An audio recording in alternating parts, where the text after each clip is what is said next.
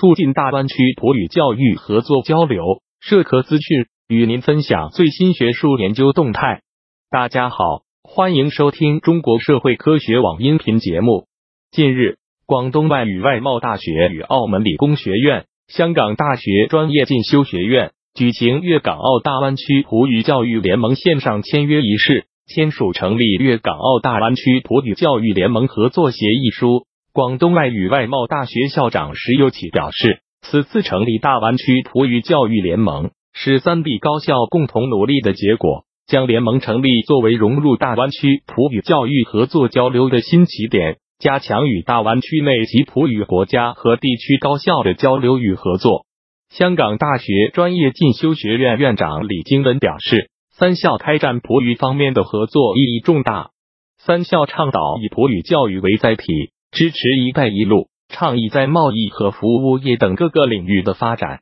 澳门理工学院院长严兆基提到，粤港澳大湾区葡语教育联盟是粤港澳大湾区合作框架下葡语教研领域成立的第一个联盟。联盟的成立是落实粤港澳大湾区发展规划纲要，推动三地教育合作发展、联合共建优势学科的重要体现。也是促进大湾区普语教育发展的战略规划，助力粤港澳大湾区普语教育事业发展的新里程。希望通过成立联盟，为加强粤港澳大湾区与普语国家全面深入合作贡献力量。本期节目就到这里。如果您想收听更多音频节目，获取更多